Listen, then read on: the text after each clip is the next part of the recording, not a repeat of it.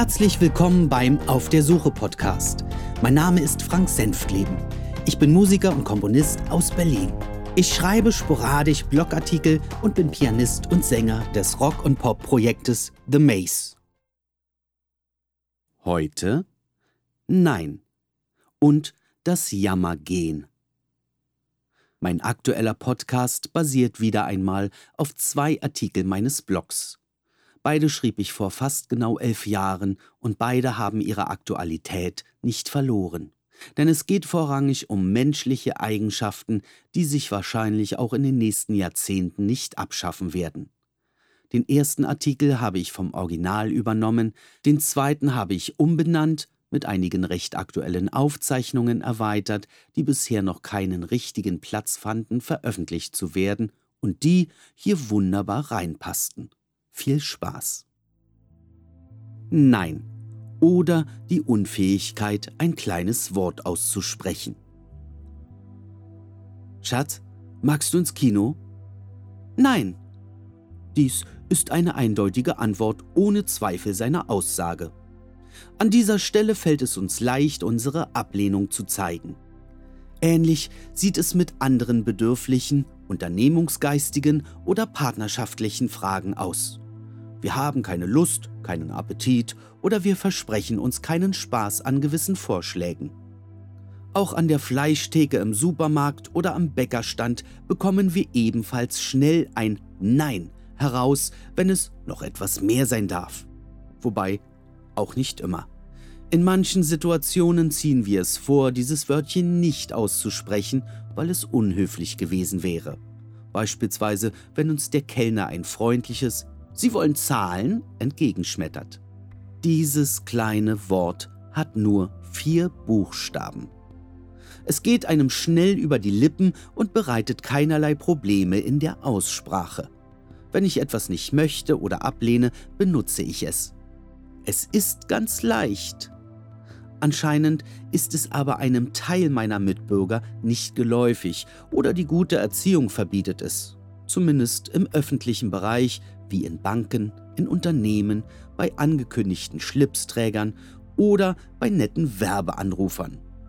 Ob diese Mitbürger es in den heimischen vier Wänden benutzen, das weiß ich nicht. In den genannten Fällen scheint es mir, als sei diese mündliche Ablehnungsgeste nicht mehr vorhanden. Ich sehe sie vor meinem geistigen Auge. Oh, Mensch, ich, ich will den Scheiß gar nicht was sag ich nur? Ich, ich komm nicht drauf. Wie war dieses Wort? Äh, egal, mir fällt's nicht ein. Also, hm, nee, das ging anders. Also, ja. Zack, hat er wieder eine Lebensversicherung mehr. Aber auch nicht so schlimm, das lässt sich ja kündigen.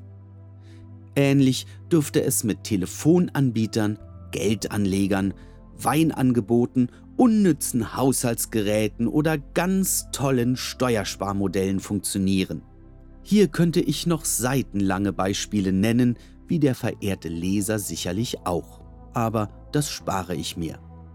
An dieser Stelle geht dann für die Ja-Sager und eigentlich Nein-Meinern das große Grübeln los. Tja, brauche ich das überhaupt? Tja, aber wie werde ich das jetzt wieder los?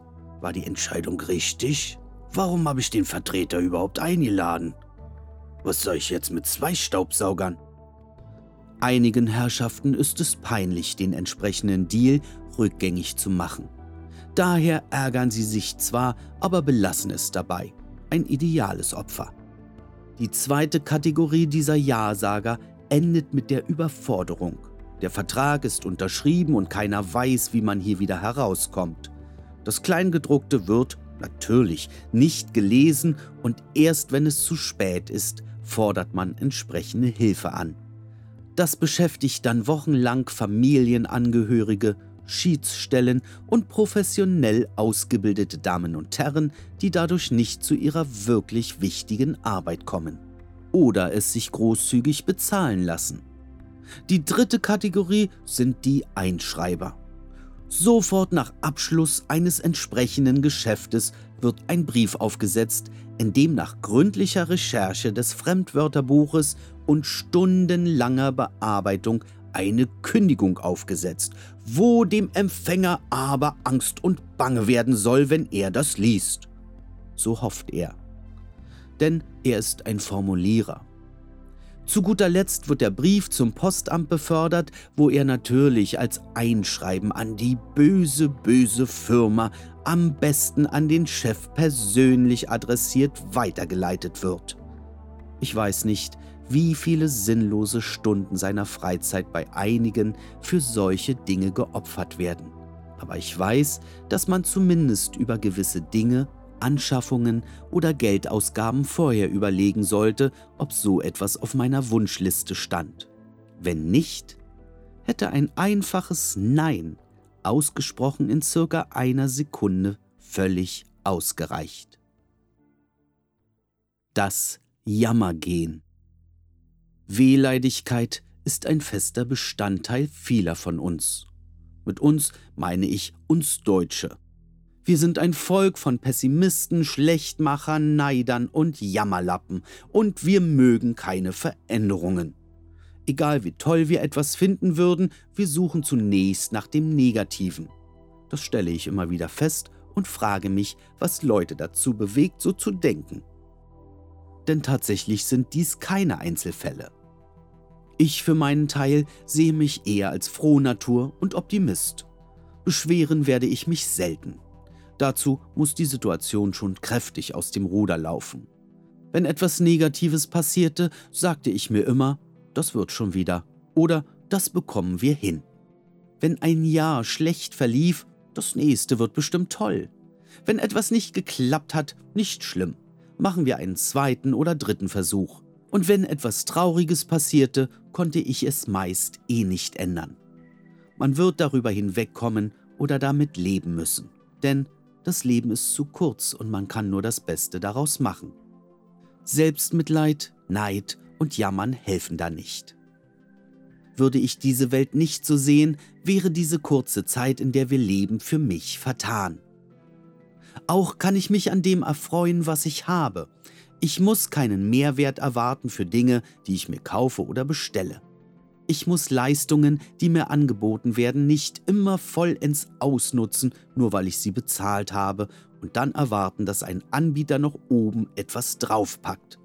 Und ich feilsche nicht um Dinge, die mir andere nicht von allein bieten. Interessant ist es immer wieder solche Herrschaften zu beobachten, die das anders sehen. Leute, die sich Stress aussetzen und auf ihr imaginäres Recht bestehen, ihre Vorstellungen durchzuboxen. Auch wenn diese ihnen niemand versprach oder in irgendwelchen Verträgen oder Vereinbarungen zu finden sind. Wozu hohe Erwartungen stellen, die nicht erfüllt werden müssen und sich dann aufregen? Genau diese Leute sind es, die sich fragen, wo ein Haken ist, wenn ihnen jemand außerhalb von Festlichkeiten ein Geschenk macht, wo sich Misstrauen auf Gesten aufbaut, die einfach nur nett gemeint sind. Sie werden von ihnen weder verstanden noch honoriert. Ich habe Mitleid mit ihnen, denn ihnen fehlt eindeutig der wesentliche Blick auf das Leben und in diesem geht es weder um materielle Dinge, um käufliche Angelegenheiten noch um eigene egoistische Ansätze. Wenn man so unzufrieden durchs Leben schreitet, wird man in seiner Umwelt Schaden anrichten. Da ist noch eine höhere Unzufriedenheit vorprogrammiert. Und ja, man findet sie zuhauf, ob im Geschäftsleben, im Bekanntenkreis oder selbst in der Verwandtschaft. Und die Situationen sind zahlreich, wo gejammert wird. Egal aus welchem Grund. Tatsächlich hätte ich derzeit Grund zu jammern, denn das letzte Jahr lief alles andere als gut. Ich habe meinen Vater verloren. Die ersten Monate des Jahres waren aufgrund seiner Krebserkrankung schwer durchzustehen. Bis zu dem Tag, als er starb. Sein Leid mit anzusehen war schwer zu ertragen. Das Fortschreiten der Krankheit zu erleben, hat mich Kraft gekostet. Er jedoch beschwerte sich nie. Das wird schon wieder, sagte er, fast bis zum letzten Tag. Er war gerade einmal 67 Jahre alt.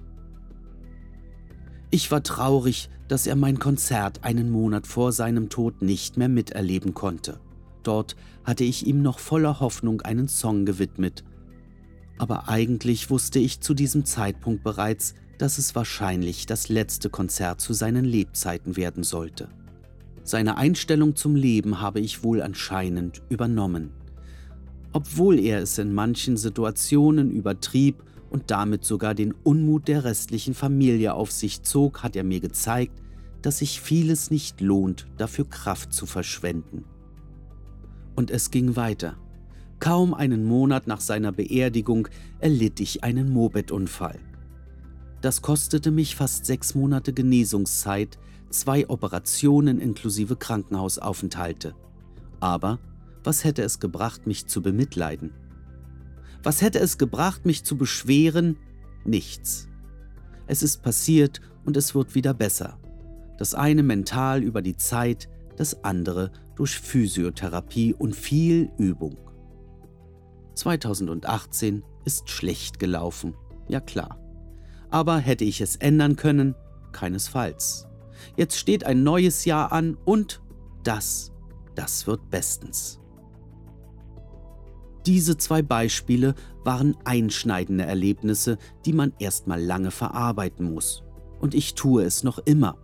Aber es betrifft nur mich und meine Familie. Das Verständnis Fremder für diese Situation ist selten vorhanden. Es bringt nichts anderen davon zu erzählen, wenn sie sich wieder einmal über Lebensmittel und Benzinpreise, über das Lästern ihrer Nachbarn, über ihre Wehwehchen, den Verkehr, die Schwiegermutter, den Job, Sommer viel zu heiß, Winter viel zu kalt und tausend andere Dinge beklagen. Es ist für sie schlecht und darin wollen sie sich ergehen. Wenn sie sich nicht über Grundfestes beschweren können, kommen halt die Nebensächlichkeiten dran, leidend und Mitleid erhaschend. Der Gemütszustand anderer interessiert dabei nicht. Fragt man ihn einfach nur, wie es ihm gehe, hört man selten den Satz Ja super, mir geht's fantastisch. Selbst wenn es so wäre, ertönt ein oh, geht so oder den Umständen entsprechend. Sie leiden gern, unverständlich. Ich nehme an, dass uns dieses Jammergehen, das sich in den letzten Jahrhunderten in uns Deutschen entwickelte, mittlerweile ohne eigenes Zutun in die Wiege gelegt wird. Die Erziehung, die Herkunft und der Einfluss von außen erledigen den Rest. Und wahrscheinlich auch der Grad der Wohlhabenheit. So habe ich es zumindest in der eigenen Familie erlebt. Die, denen es am besten ging, die alles hatten, was sie sich wünschten, waren die lautesten und unzufriedensten. Ein Teil meiner Familie stammt aus dem ehemaligen Westteil meiner Stadt, wir aus der ehemaligen DDR. Solange die Mauer sie abschottete, solange war alles in Ordnung. Nehmen wir mal Uschi. Uschi ist ein perfektes Beispiel für das Gejammer der ewig Gestrigen und mit mir, glücklicherweise nur entfernt, verwandt. Uschi würde am liebsten die Zustände des Kalten Krieges wiederhaben wollen. Alles wie gewohnt und schön ummauert auf ihrer Westberliner Insel. Im Gegensatz zu ihrem Vater, der sein Leben lang hart arbeitete, liebte sie das bundesrepublikanische Idealleben. Aufwachsen, Schule, wahrscheinlich eine Ausbildung und danach einen wohlhabenden Mann einen Unternehmer heiraten. Hausfrau sein, Kinder erziehen. Uschi ging nur zum Spaß und zur Aufstockung ihres Taschengeldes einen Tag in der Woche bei einer Supermarktkette arbeiten, nicht zur Versorgung der Familie. Wie das anstrengte, hörte man von ihr. Man kann sich kaum vorstellen, welchen Stress sie dabei hatte. Bei den seltenen Familientreffen wurde gern und umfassend über Urlaubsreisen gesprochen, immer darauf bedacht zu wehklagen, weil ja nicht immer alles glatt lief. Da hörten wir von New York-Reisen fürs Kurzshopping oder dem Ausspannen auf den Kanaren. Diese Ziele gehörten für Uschi nicht in die Kategorie Urlaub, da diese nicht weit genug von zu Hause entfernt waren und meist zu günstig zu erreichen waren. Auch hatte sich Uschi ein Bild von den Ostdeutschen gemacht, von denen da drüben. Ich weiß nicht, in welchen Kreisen sie unterwegs war und welche Quellen ihr zur Bildung dienten, aber ihr Schluss war eindeutig. Trotz unserer Anwesenheit wurde gern davon parliert, dass die Ossis schließlich alle mal arbeiten lernen müssten. Und sie machte keinen Hehl daraus, dass die Ostverwandtschaft wahrscheinlich nur erscheine, weil diese es auf ihr Geld und das ihrer Familie abgesehen haben müsse. Wie traurig. Irgendwann haben wir den Kontakt abgebrochen. Ihre Tochter hat im Übrigen einen ähnlichen Weg eingeschlagen, weil es aber in ihrer Altersklasse anscheinend keine Auswahl an Männern gab, nahm sie sich einen um mehr als 20 Jahre älteren. Naja, da muss man ja nicht kleinlich sein, wenn das Geld stimmt. Aber zufrieden waren beide nicht. Der nächste Kandidat ist der Neider. Die Sorte Mensch, die sich nicht alles leisten kann, wie Uschi. Auch er ist frustriert, nicht zufrieden mit dem, was er hat, denn andere haben mehr. Ich habe bereits wahre Aufrüstungsschlachten erlebt. Der eine baut einen Pool, der andere einen umso größeren. Nicht, weil es so geplant war, sondern um zu zeigen, ich kann noch eine Schippe obendrauf packen, ihr Loser. Dann kauft sich der andere ein Motorrad und er muss eine teurere Maschine haben, auch wenn er sie selten fährt. Wenn jemandem in seinem Umkreis etwas Schönes passiert, freut er sich selten mit ihm, weil es ihn selbst nicht betrifft. Später beschwert er sich bei seinen Liebsten, was dieser Idiot wieder für ein Glück hatte, und er nicht. Das wäre ungerecht, sofern er natürlich noch Liebste hat. Auch bietet er grundsätzlich Erklärungen, warum er etwas schlecht finden muss. Gerade im Geschäftsleben können Verkäufer und Dienstleister solcher Kunden wahrscheinlich stundenlang Beispiele nennen. Hier eine Naht angeblich zu schief, dort war es dann doch nicht die richtige Farbe und weil der Maler einen nicht beabsichtigten Klecks hinterlassen hat, wird die Rechnung des Dienstleisters um ein Drittel gekürzt. Dann immer wieder dieses Gefeilsche. Ja, ich habe das aber im Internet für zwei Euro weniger gesehen. Oder das bekomme ich bei dem und dem Anbieter schließlich umsonst. Ja, diese Nörgler kenne auch ich. Die, die Dinge fordern, die ihnen nicht zustehen, und am Ende ist es immer der gleiche Schlag von Kunden. Alles ausnutzen, was geht, und dann den Preis nicht zahlen wollen. Ist man bereit, nach ihrer Drohung einer Kündigung aus Kulanz entgegenzukommen, fordern sie diese kulante Vorgehensweise jährlich. Leute, bleibt entspannt. Das ist erbärmlich. Jede sinnlose Diskussion, auch wenn ihr sie aus unerfindlichen Gründen anzettelt, ist nicht gesundheitsfördernd. Was, wenn ihr eines Tages tatsächlich mal etwas zu beanstanden habt? Euch nimmt irgendwann keiner mehr ernst. Tja, vielleicht brauchen einige von uns nur einfach Themen, über die sie in der Öffentlichkeit reden können, um Aufmerksamkeit zu erlangen. Und einen größeren Spaß bereitet es nun mal, wenn sie sich lang und breit über Negatives auslassen dürfen, selbst wenn es nicht der Wahrheit entspricht. Es hört sich schließlich besser an und die Aufmerksamkeit ist garantiert. Das ist ähnlich wie in den Nachrichten. Ein Zugunglück mit vielen Toten verkauft sich besser als eine Meldung, in der alles Friede, Freude, Eierkuchen ist. Würde der Nörgler in seinem Leben tatsächlich etwas ändern, wenn es ihn stört? Eher nein. Er geht trotzdem alle vier Jahre seinen Volksvertreter wählen und regt sich über dessen Politik auf. In vier Jahren wählt er ihn schließlich wieder. Er ärgert sich über seine Hausbank, deren Gebühren und Arbeitsweisen bleibt danach aber noch jahrelang Kunde. Und er geht weiterhin in seine Geschäfte, deren Verkäufer angeblich völlig inkompetent und unfreundlich sind. Vielleicht ist es an der Zeit, mal darüber nachzudenken, wie viel mehr Lebensqualität es bringen könnte, nicht immer nur nach dem Negativen in jeder Lebenslage zu suchen. Preise und Dienstleistungen so anzunehmen, wie sie sind, und nicht aus jeder Kleinigkeit ein Drama zu machen. Das würde nicht nur diesen Leuten gut tun, sondern auch ihrer Umwelt. Und das Wichtigste, die Zufriedenheit auf beiden Seiten stiege. Nächstenliebe wäre nicht nur ein Wort, das der Pfarrer benutzt, und jeder denkt am Ende nicht nur an sich selbst. Was für ein schöner Gedanke. Das war's für heute. Vielen Dank fürs Zuhören. Bis dann alles Gute und schöne Grüße aus Berlin. Euer Frank.